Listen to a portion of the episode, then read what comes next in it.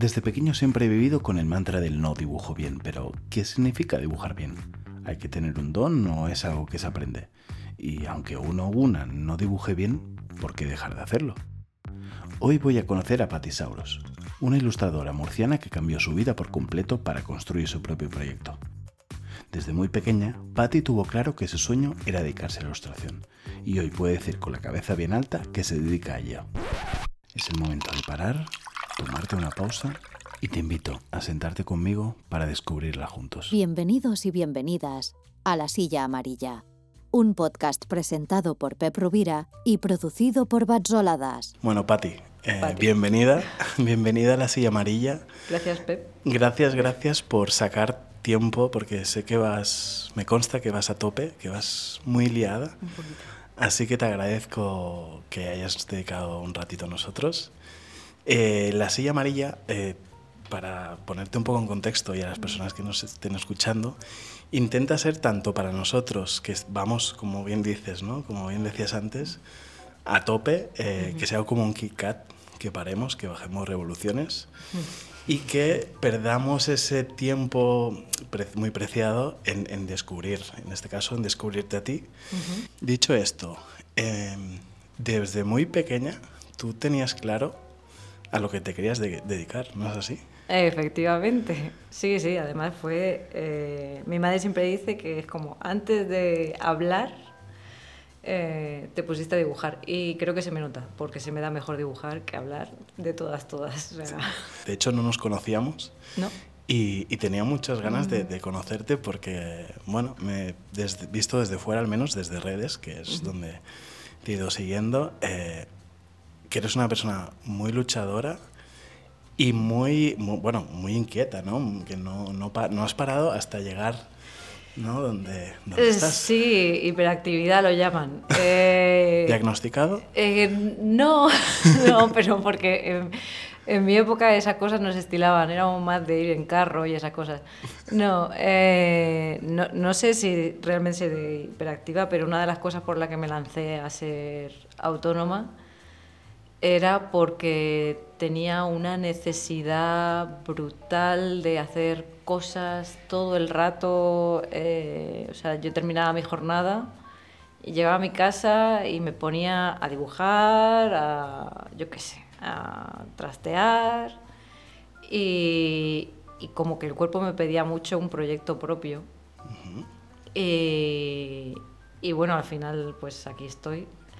No sabía todos los dolores de cabeza que me iba a llevar.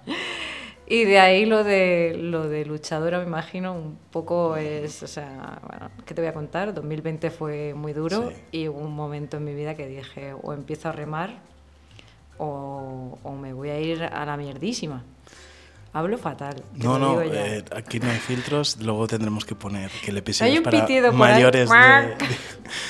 Em, porque tú cuando eh, ser autónoma, es decir, emprender tu proyecto propio, ¿cuándo decidiste ese paso? ¿Fue en 2000? Fue poco antes de 2020, 2018, creo que a finales de 2018. Yo estaba en una empresa que me trataban súper bien, eh, estaba muy a gusto, tenía un sueldo bien, todo correcto.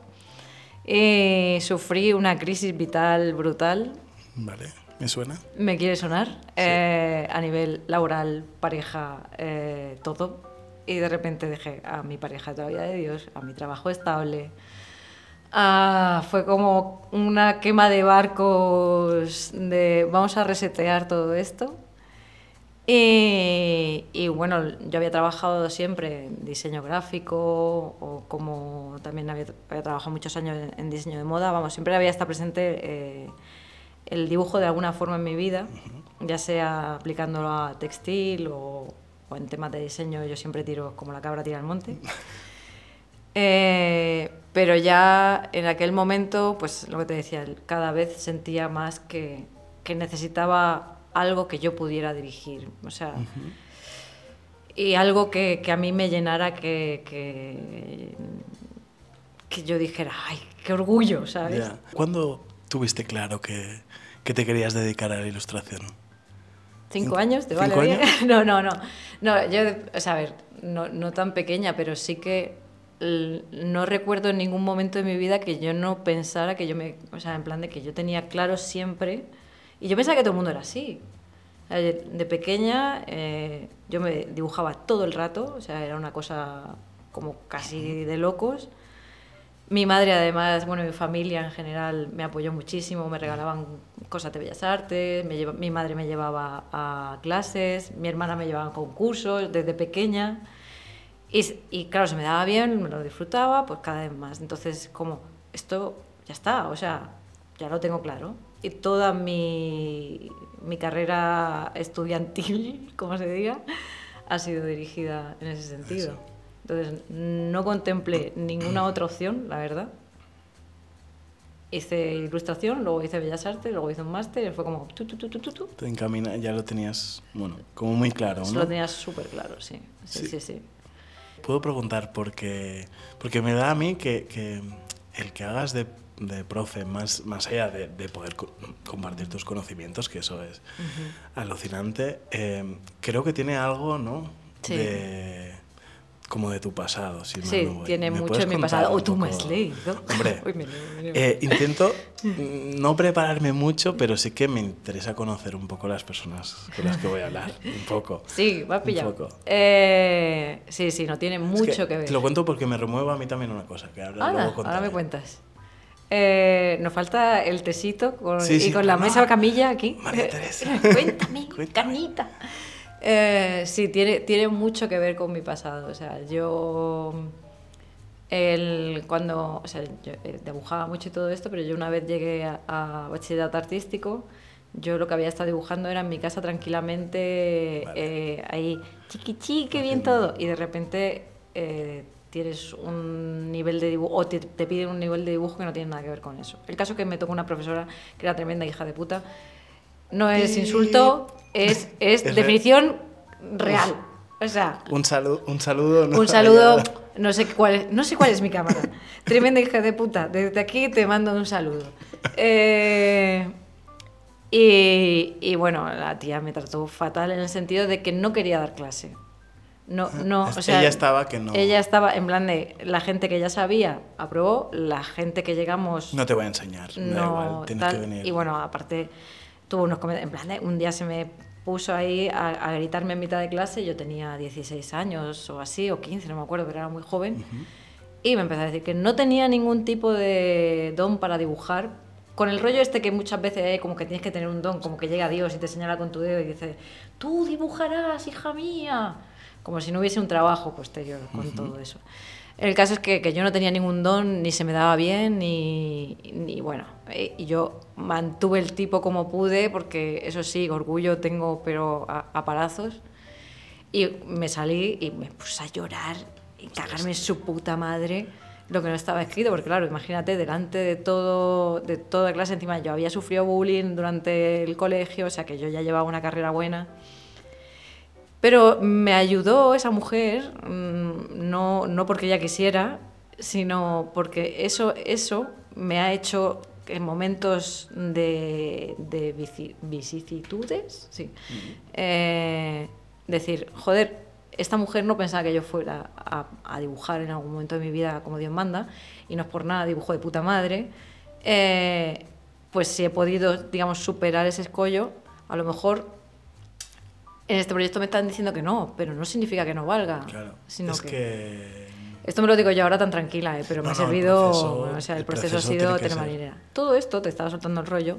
No, sí, te he dicho yo pregunto que porque me hablar, hablo no, un montón. Sí, me interesa, me interesa. Eh, yo tenía como esto de, joder, me gustaría poder enseñar bien, enseñar y tener, o sea, y todas las cosas que a mí no me gustaban en- durante mi proceso de aprendizaje, eh, Le das la vuelta. darle la para- vuelta para, para la gente.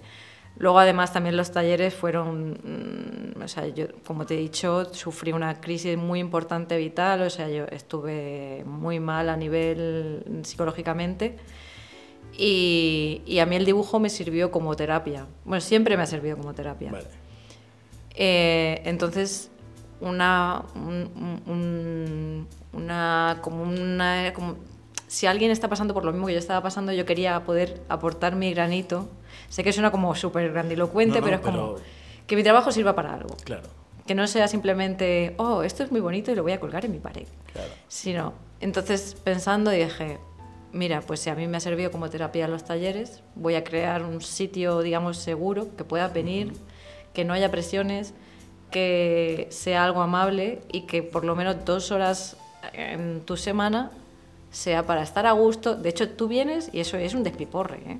Al final se ha generado una dinámica, al final, Mucho. bueno, desde el principio, la verdad, súper bonita, que vienes, eh, te sientas, estamos dibujando, evidentemente, vamos aprendiendo cada día, bueno, cada día, sí, prácticamente cada día, una, una forma diferente de enfocar una excusa, porque Sí, al sí. final es una excusa, en plan de puede ser un rostro, puede ser una zanahoria, puede ser lo que sea. Van contando su movida, nos lo pasamos bien, nos reímos, comemos todas juntas y dos horas que son para ti, que a día de hoy es como un lujo. Y eso es básicamente. Ese parar también y el, y el, ¿no? el, el- el buscar a través del, del dibujo como, como terapia. El dibujo como ¿no? terapia, sí. Eh, precisamente lo que te decía antes, porque, para que veas que no es... Esto es una conversación, con lo cual yo también me abro un poco en canal. No es solo... Vamos a rascar voy a poner- cosas me voy a de... poner. No solo cosas de, de la persona invitada, sino en este caso también me expondré y, y, bueno, esconderé. Decía que cuando leía eso en tu web, lo de tu profe, me removió porque voy a confesar una cosa que sabe muy poca gente. Una profe me quería suspender plástica, ¿vale? ¿Me quiere sonar? O sea, mira dónde, a qué me dedico hoy. Mm, No sé si plástica o no tiene plástica, tal, pero me quería suspender porque no dibujaría bien, no pintaría bien, me saldría... Claro, no, no lo sé, que eso me llevará a una pregunta que es, ¿qué significa dibujar bien? Primera pregunta que te haría... Toma ya, esta no me la después. esperaba, no me la vi venir. Eh, y, y precisamente eso, ¿no? Si, si el talento de, de dibujar te viene como, como orden divina o se trabaja. O hay, como en algunas cosas, un 50-50. Puedes tener más mano, pero al final se entrena también una mano. Pero bueno, eh, y me iba a suspender y claro, yo siempre he vivido, y eso es verdad, un poco traumatizada en el no sé dibujar. No sé dibujar. Primero porque siempre, por eso me parecía interesante porque hay veces que utilizamos el dibujo buscando un fin, es decir, el, el objeto en cuestión o que estás dibujando, y a veces como terapia. Y me pasó algo muy curioso post pandemia, ¿vale? que yo también estaba en un proceso de trabajo. sí, creo que todos hicimos así. Sí, pero lo hice a nivel incluso, bueno, lo diré así abiertamente, terapéutico, porque me estaba como descubriendo a mí mismo, mis crisis también de qué estoy haciendo, etcétera. En la edad. Sí, eh, y hicimos un ejercicio eh, muy interesante que fue pintar, eh, bueno, después de una meditación, etcétera, etcétera, pues el momento, pues coged pintura, no sé qué, a pintar. Pin- pintaba a ojos cerrados y se me caen las lágrimas. Y eso es Opa. verdad. Y, y de es- ese cuadro, o bueno, cuadro, mancha, que es una mancha, eh, la tengo colgada en, en- en mi casa, en el salón, para recordarme, porque fue la primera vez que a través de, de lo que hacían mis manos y demás, yo iba como expresando mierda que, bueno, cosas que tenía dentro. ¿no? Respecto a lo que me decías, si- es un don o no es un don, yo soy una fiel partidaria de que de luchar contra ese rollito guay de tú dibujas bien porque se te da bien. Sí que es verdad que hay a lo mejor una mejor predisposición de base a dibujar, ¿qué es dibujar bien? O sea, claro, porque también esa es otra. Buah, madre mía, me- acabas de meter en un charco. O Sí, sea, no sí. un charco no, pero es como un temazo para mí, porque mucha gente dice, no, es que yo no dibujo porque yo no sé dibujar. Y claro, como no sé dibujar, ya no dibujo nunca. Para mí te está perdiendo un gran placer en la vida. Claro. No porque yo sea una loca de esto, sino porque, por ejemplo, lo que tú me has dicho, a ver si consigo ordenar todo porque es que me Es encanta que sa- esto. he sacado como muchos... Sí, no, no, no, a ver si, porque realmente me parece un- algo importante. Precisamente un otro punto de los talleres era esto. ¿Cuánta gente me ha dicho, no me apunto a clase porque es que no sé dibujar? Es como, tú te apuntas a conducir y ¿sabías conducir? No, pero eso es diferente. ¿Por qué es diferente? Y luego además, ¿por qué eh, nos condicionamos a nosotros mismos en plan de, como no voy a hacerlo con el ideal que yo tengo, como no voy a ser Dalí, Es que pasamos ahí ese punto del ego, ¿no? De, no, es que yo, Sí, tú sí, tienes que buscar ser la mejor versión de ti mismo. Es decir, si tú no sabes dibujar, haciendo clases aprenderás a hacer algo mejor y si le echas horas vas a ir mejorando, pero no... Ay, como ya no hago, ¿no? El- el- el- la gran imagen que yo me imagino, ya lo dejo. Exactamente. Y luego además, eh, mm, olvídate de... Tú ya hiciste una carrera. O sea, yo doy clase a adultos por motivo. Y es que es como, ya está. Tú ya, traba- tú ya te exiges mucho en tu trabajo. Aquí no venimos a, a- a tener que sacrificarte o a tener que estar súper esforzando de todo esto. No, disfrútalo, disfruta del proceso. Si vienen, o sea, vengan los resultados que vengan, están bien. Para dibujar bien, evidentemente, es una. mm, la- lo fácil sería decir que haga una buena representación de algo y ahí nos quedamos. Pero yo siempre digo que, mm, bueno, yo una de las cosas que me dio Bellas Artes, que fue una de las mejores decisiones que he tomado en mi vida, es perspectiva. ¿Por qué? Porque tenía unos compañeros que tenían unos talentos brutales, diferentes, muy diferentes entre ellos. Había un compañero mío que era un gran dibujante mm, muy realista y lo hacía todo súper realista y era muy llamativo porque claro, eso llama mucho la atención porque es el ca- o sea, como el canon, ¿sabes? Hmm, sí. de lo que hace bien. Pero luego el tío era a nivel de color y todo esto cero. Sin embargo, yo tenía una compañera que la pobre lo pasó putas para pasar porque había unas troncales. Entonces dibujo, sudó lo que no estaba escrito porque la reproducir de forma fidedigna la realidad se le daba mal. Pero esa tía tenía una capacidad de crear con colores, imaginación y todo esto. Claro, entonces cuando la gente viene al taller, te- lo primero que te dice es, yo no sé. Y dices, bueno, a lo mejor, a lo mejor puede ser que lo tuyo no sea exactamente llegar y reproducir o te cueste más. Pero a lo mejor tienes una visión espacial de la polla. Es al final, eh, todos tenemos alguna vertiente creativa. Y esto lo creo firmemente. Llevo ya dos años con los talleres y que todos tienen una, un- un- algo que potenciar. Habrá gente que le cueste un poquito más hacer según qué cosas, otros más otras, pero todos. Lo que pasa es que primero hay que dejar el ego aparte Totalmente. y no estar ni compararte con otras personas o con, sino Con con uno uno mismo.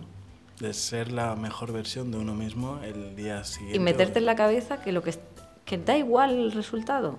Tú lo que estás ahí es para disfrutar, Sí. dejarte llevar. Claro, lo que pasa es que como estamos en una sociedad tan enfocada al resultado, Sí. eh, salir de ahí es como ir a contra, ¿no? Pero ese, ese es el camino, creo yo, ¿eh? De intentar buscar, de disfrutar, como decías antes, del proceso. Y, y- y es verdad que creatividad, pues eso es una pregunta que también intento y voy haciendo, ¿no? De, de qué es ser creativo, que eso es otro melón, pero que hay veces que pensamos que no, ser creativo es solo una cosa determinada y, y lo puede ser en muchos ámbitos incluso de la, de la vida, no hace falta... Sí, eso- ese es otro Eh, melón. Bueno, yo de hecho el primer taller que hice fue un taller de creatividad. Porque yo- Toma ya. Sí, sí, sí. A- Ahí Taller, nada. taller de creatividad. Ole mis huevos morenos. ¿Y qué, Eh, expli- qué enseñabas ahí? Claro, al final lo que hacíamos era, eh, para, porque para mí la creatividad es una capacidad de sacar soluciones diferentes a un problema. Quien dice problema puede ser, Sí, sí, es así, es así. el primer ejercicio que hacíamos era taparnos los ojos Vale. y hacernos un autorretrato. Vale. Claro, tú dices, ¿qué es eso? ¿Por qué? Primero porque así no te vas a tomar ninguna presión de, con lo que vas a hacer en esa clase. Porque no te va a salir bien. O sea, es asumirlo, sí, sí. Claro, empezamos así. No te Eh, va a salir bien ni de coña. El ego ya lo dejas tranquilo, está, en plan, exactamente. vale, no te preocupes, no va a ser problema tuyo, es que no veía. O sea, ya Exactamente. ahí. Ya estamos correcto todo esto. Vale, pues entonces empezamos a hacer juegos de que el resultado da igual, da igual que fuera bonito. Lo que quería era eh, ver cómo esos problemas crea de, de, por ejemplo, era una sombra y, o sea, un, un compañero tuyo te hacía una mancha, tú se lo pasabas a tu compañero y tú tenías que montar una historia con esa mancha. vale. una ilustración con una historia. Entonces, eso te hace mover el cerebro. Son, al final son ejercicios que, que te hacen como desanquilosarte de- del día a día, de, de las soluciones fáciles, porque todos cuando tenemos una edad, sobre todo si hemos trabajado en estas cosas, tienes tu bolsillo de soluciones.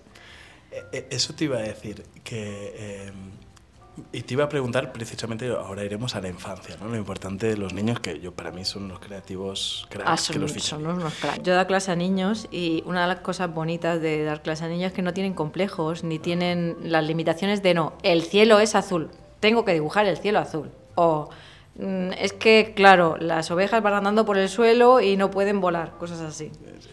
No, no. Entonces, por eso ellos funcionan de, sin ningún tipo de complejo. Y eso es lo bonito y eso es lo que le hace especial a todo lo que, lo que hacen ellos, que no hay una limitación. Es que es, es fundamental. De hecho, es en Batzoladas, que, que el nombre en sí viene de, de Batzol, que es un. Me lo vas a tener que explicar, te lo Mira, juro, porque- Batzoladas, esto ya aprovecho, así lo lanza la gente que diga Batzoladas. Este Sí, nombre, es- Batzoladas. o sea, pues que- Batzoladas es, es una palabra inventada, en realidad no existe. Pero viene de Batzol, que Batzol sí que existe. Que es como un tonto, un ingenuo, un, bueno, un loco, básicamente. Y Batzoladas vienen a ser esas locuras que Ah. reivindico que es súper importante mm, recuperar ese niño interior y que no, tenga, o sea, no limitarnos, no tener miedo a equivocarte y, y realmente la creatividad sale cuando no te limitas a lo preestablecido, ¿no? Luego ya, ya llegará el adulto y ya... Y lo aterrizará racional- y todo aterrizarás y tal. Pero de entrada es súper importante esa frescura de, de, un de la mirada inocente igual de un Sí, niño. de- pero- luego no juzgarte, o sea, a mí me ha pasado también muchísimo, o sea, de, de cuando estás, coges un proyecto y, y enseguida quieres que ya sea, el resultado que te salga tiene que ser ya, o sea, en plan de que se van a cagar por...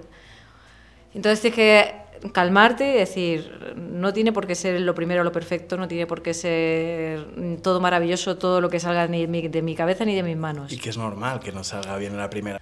Te veía antes que cogías un objeto que te he pedido que, Ah, sí. que traigas. Eh, Sí. Te pedí eh, que me trajeras un objeto, el que fuera, que te identificara o que identificara un poco tu vida. Y vas a traer otra cosa que no es la que tienes aquí. Sí, porque esto es lo más obvio del mundo entero. ¿Qué es? Eh, la otra cosa que yo iba a traer, pero no la tengo en el coche, así que no he podido traerla, es un grigri, que es como, ¿qué cojones es un grigri? Eh, un grigri es un sistema de asegurar la escalada. ¿Y, te- ¿Y por qué? ¿Y por qué? Eh, a ver, hace 13 años o así, yo siempre había hecho mucho, de- mucho deporte en mi vida y todo esto. Y llegó la escalada a mi vida, que es mi otra gran pasión, Vale, importante. importante. Eh, y el- el- fue descubrirla y ha sido como un apoyo fantasma. O sea, normalmente cuando tú hablas de apoyos, hablas de personas, ¿no? En plan de un amigo que te apoya. Pues para mí la escalada ha sido como ese amigo que te apoya. Cuando mi cabeza ha ido a 200 por hora y no podía desconectar, me voy a escalar y sé que todo eso de repente, no- es que como no te deja cuando estás haciendo una escalada, o sea, cuando estás escalando en pared, tienes que estar concentrado en lo que estás haciendo porque como mínimo te puedes toñar. la vida. Eh, bueno, claro, literal es, es un deporte de riesgo, claro, sí, depende de dónde esté, o sea, tienes que estar concentrado en lo que estás haciendo porque si no te vas a ir a tomar por culo. Entonces es una forma maravillosa de desconectar por cojones. Además, ya te lo he dicho, yo soy una persona muy activa, con la cabeza todo el rato activa. A mí me cuesta de- muchísimo dormir eh, y el- soy muy insomne. El- porque todo el rato mi cabeza está... Entonces llegas a la escalada, ya sea en rocódromo, en cuerda o bloque, la gente que escale me entenderá. Eh, de repente el mood es cambia. O sea, de repente es mm, estás en lo que tienes que estar, te ancla al presente. Claro, y antes alguien pensaría, pero si te dedicas a tu pasión y a algo que tanto te gusta, porque es y es precisamente aún más fundamental Sí. tener ese algo, ¿no? Que, Que te saque. Porque si no es porque que si no, y además que te saque, sobre todo si es algo físico. Es que mm, demostradísimo. sí, sí, sí, es sí, decir, la cabeza no para a no ser que te vayas a algo físico, al cuerpo, sea lo que sea, cualquier Eh. deporte, cualquier tipo de actividad que, que te permita salir un poco de esa. Y, y entiendo que la escalada, en- precisamente por eso que dices de la necesidad de estar concentradísimo. Es que el- además, o sea, el- yo necesito algo que me saque, o sea, que me... Bueno, salir a, a, a mí me encanta la montaña, yo he crecido, mi abuelo me sacaba mucho a, a la montaña y es como la cabra tira al monte. Y para mí es la forma tanto de que no anquilosarme de una forma creativa, por lo que te decía antes, de salir exterior, tal cual, para poder pensar bien, como para poder desconectar. Es que me hace gracia porque es como las dos. Pero al final, si no desconectas, tampoco. Sí, es- es, es el- es lo que se suele decir, desconectar para conectar. Para conectar, exactamente. algo necesario. Y entonces, con el- sí, yo tengo una gran pasión, que es el dibujo, pero yo, a mí- yo veía que necesitaba algo, que, que- algo físico, algo, algo que, que me diera ese punch, porque además es un anchute de adrenalina, de dopamina y muchas cosas que te miran en Ina, eh, de golpe, y, y es, es casi una droga, te lo juro, o sea... eh, a ver, que además lo bueno que tiene es, yo antes se lo estaba diciendo a ella, que está empezando, el, yo ha habido momentos en mi vida en los cuales mm, he escalado mucho, he estado muy fuerte y he podido hacer grado, que es la dificultad de la escalada, mm, un poquito bien, la verdad. En plan de como una espalda así de grande tenía. Y, y- pero ahora mismo no estoy así. Y da igual, me lo gozo igual. O sea, me lo gozo igual cuando hacía dificultad alta que ahora que estoy haciendo una patata. También te digo porque la escalada es una cura de humildad que te cagas. Y si no, te vas al suelo. Y O sea, es como, da igual, porque es que además yo soy una persona muy competitiva y muy autoexigente. La escalada no compites contra nadie y luego mm, la autoexigencia, ¿para qué? O sea, la montaña te va a poner en tu sitio. Así que me viene muy bien. Básicamente es como terapia. Igual que el dibujo es una terapia para un lado, el- para mí la escalada es la terapia para otro. Aparte que, ya te he dicho, he hecho mucho deporte, soy una persona que le gusta mucho hacer deporte, pero ningún deporte me ha dado lo que me ha dado la escalada. Iba a decirte, eres de Murcia. Yes. ¿Cómo fue aterrizar? Primero, ¿por qué? ¿Cómo fue eso de a de Murcia a Mallorca? Primera pregunta, ¿cómo, cómo? Eh, bueno, yo soy de Murcia, evidentemente. eh, y bueno, evidentemente no, porque tengo un acento bastante suavizado a día de hoy. Pero sí que te puedo hablar así, Hacho. Eh, ¿Cómo no, nadie quiere eso. Eh, yo me fui muy joven porque estaba hasta la polla de Murcia, la verdad. Sí. O sea, Murcia, capi- bueno, capital soy de un pueblo, pueblo que es como el Bronx, pero con acento murciano, eh, que está a las afueras de Murcia, se llama Espinardo. Desde aquí un Espinardo, besito. un besito a- Un besito. Y, y entonces eh, hubo un momento que me sentía muy asfixiada en, en, en Murcia eh, y necesitaba salir. Necesitaba irme fuera a ver otras cosas. O sea, Murcia tiene sus cosas buenas, o sea, evidentemente, como todos los sitios, pero yo necesitaba irme. Y cogí, con 19 años, me fui a vivir a Valencia. ¿Y cómo llegué aquí? Pues tú dirás, pues porque cuando yo vivía en Murcia, tenía 15 años, Vale. empecé a escribirme. Claro, porque cuando yo tenía 15 años lo de internet no existía. Querido diario, Querido diario, lo empecé a cuando escribir. tengas... No, espérate. Me escribía con un chico de aquí, Oh, Cartas. Cartas. está- mm. porque a mí me gustaba mucho el manga. Entonces, eh, en la ¿Cómo os revista. conocisteis? ¿Era Por alguien que vivía...? No, no, no. En una revista, él puso su dirección, una revista especializada de manga, puso Uy, su dirección. esto me interesa. Sí, no, no, no, bueno, esto es. Se viene salseo. Sí, llegué salseo. eh, el- eh, había una revista que tú podías poner tu dirección porque querías cartearte con otras personas. Vale, Eso se estilaba allá por 1850, que es cuando yo tenía 15 años. ok. Entonces él puso su dirección, él se llamaba David y yo tenía la teoría de que todos los Davides estaban buenos. Tenía 15 años, ¿vale? No me juzguéis. Eh, entonces eh, yo llegué y le empecé a escribir. Y nos tiramos seis años carteándonos Y luego nos mandábamos fotos y todo esto, luego ya vine internet y ya un momento después de seis años que dije, tú y yo no nos conocemos. Le pagué un billete de, de avión para que viniera a verme a Valencia, yo ya vivía en Valencia. Y ese día, ese vino, ese día consumamos nuestra amistad. Vale. y, la, y ya empezamos a salir. Él seguía aquí, él era de aquí, y yo seguía en Valencia. Estuvimos así dos años hasta que él se vino a Valencia a vivir conmigo. Estuvimos saliendo 14 años, con el chico que te digo que tal. Hasta que llegó un momento que le dije, somos gilipollas, porque claro, veníamos aquí en verano. Y yo decía, ¿qué coño hacíamos en Valencia? Pudiendo estar viviendo en, Mallorca, que a, mí esto me parece un paraíso. Total, que cogimos y nos vinimos aquí a vivir, llegamos aquí y unos años después la relación se fue un poquito a la mierda. Mm. Y, aquí estoy. Pero la, ¿cómo, es decir, eh, la integración, bien, de venir a Mallorca? Tú eres mallorquín, sí. Sí, porque, pero me interesa porque hay personas, ¿no? Que es como, wow, wow, wow. Hay gente que, esto es un pueblo, es, como, claro, depende primero de dónde, de vengas, claro. Primero, creo que los mallorquines tenéis un concepto que no es cierto de vosotros mismos. Sí, sí. Porque todo el mundo, es que somos muy cerrados. Mentira. Mentira.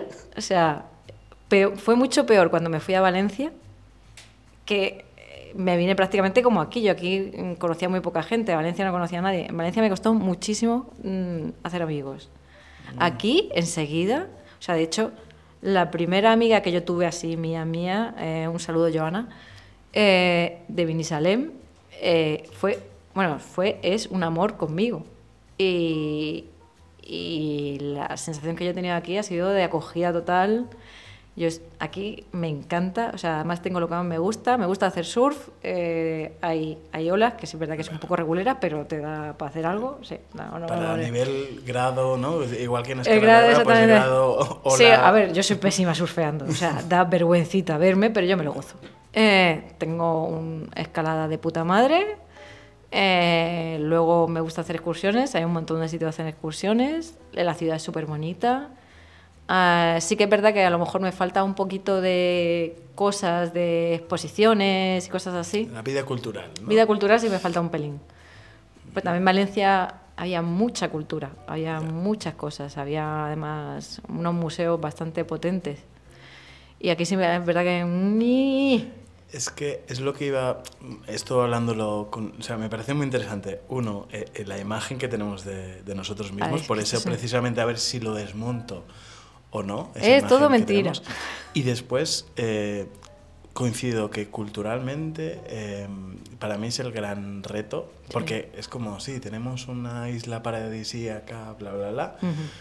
Pero Mallorca siempre había sido territorio creativo, es decir, mucha gente ha venido de fuera para inspirarse, para crear aquí, pero a nivel de, ¿no? Y cada vez hay más, es verdad que se está poniendo más las pilas en ese sentido, pero sí que, nos falta, comparado con otras ciudades eh, que has... Sobre todo por lo que me choca es que para el, digamos, el nivel adquisitivo que hay en la isla, que es bastante altito, yo siempre digo que aquí hay pijos de verdad, con contundencia.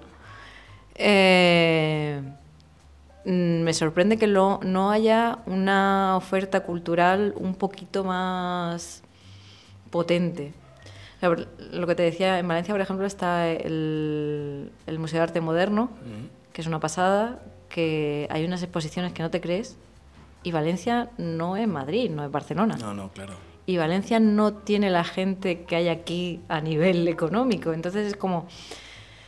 Eh, me falta un poquito eso, pero vamos, y ahora sí que es verdad que cuando llegué, ahora sí que ahora se están moviendo un poquito más cosas, o a lo mejor yo también estoy más integrada. Ahora también es verdad que también a mí me faltaba en la isla un grupito más de, de gente que se moviera en este ámbito, porque tengo mis amigos escaladores, tengo mis amigas de parranda y tal, y me faltaba es como... El punto de... El puntito, los inquietos. Los inquietos, sí, vamos a dejarlo... Por decirlo... Por decirlo de que no sean los culturetas. Sí, sí. Ahora sí que estoy moviéndome bastante con otras chicas que también son ilustradoras. y, y, también no sé si es porque a raíz de eso estoy viendo que vamos a muestras y cositas así. Bueno, de hecho, las montamos también. Vale, sí. Ahora, por el 8 de marzo, hacemos también una muestra. Y, Y ahora sí que veo un poquito más de movimiento. Pero aún así, me sigue faltando chichilla. Hablando de exposiciones, ahora em, acabará dentro de poco ¿no? una exposición. Es como cuando vengo a hacer. Vengo a hablar de mi libro. hombre, ya que estamos. Sí, eh, ¿cu- ¿Hasta ahora- cuándo estará? Termino ahora, bueno, es que de hecho se viene ahora curva. Eh, termino ahora la exposición en Estiu, que es donde el sitio donde imparto el taller. ¿Hasta que cuándo se podrá ver la exposición? Ya. El lunes se acaba. El lunes. El pero, lunes 27, 20 27 de febrero, creo que es. Pero bueno, la, la buena es que el 3 de marzo eh, inauguro otra exposición en Biocalma, Vale. que ha hecho un cambio de dirección. Bueno, ha cogido ahora una chica que es eh, alumna del taller Vale. Y, y súper bonita me dijo, es que me hacía mucha ilusión que hicieras el, eh, exposición en el sitio. A mí el sitio me encanta. eh, os recomiendo a todos unas galletas que tiene de pistacho y matcha que son brutales. Una locura. Y total, que ahora estaré allí. Y creo que voy a estar porque me voy ahora a finales de marzo en Japón. Entonces creo que estará un mes seguro. No sé si uno o dos. Vale, pues del 3 de marzo El 3 de marzo a a. mm, vete a saber, ya sabéis que Ya podéis ir a, a ver la exposición. Eh, Pues- Sí. Pues muchas gracias por, por tu tiempo. Que Eh, va a ti por invitarme, me ha hecho mucha ilusión. El objetivo era mm, parar, parar, que hiciéramos un pequeño break en nuestras eh, ajetreadas vidas Sí. Y que... Ha costado encontrar el, el hueco, pero conste que lo he buscado, ¿eh? Lo Sí, buscado. pero eh, muy agradecido y eso, espero que te lo hayas pasado bien. Me he pasado súper bien. En la silla amarilla y, y encantado de, de conocerte y seguro que las personas que nos han escuchado han disfrutado escuchándote. Espero no haber dicho muchos, ta- muchos tacos. Un saludo a mi madre. La Silla Amarilla, un podcast presentado por Pep Rubira y producido por Batzoladas. Síguenos en las redes de arroba batzoladas con el hashtag La Silla Amarilla o en www.batzoladas.com.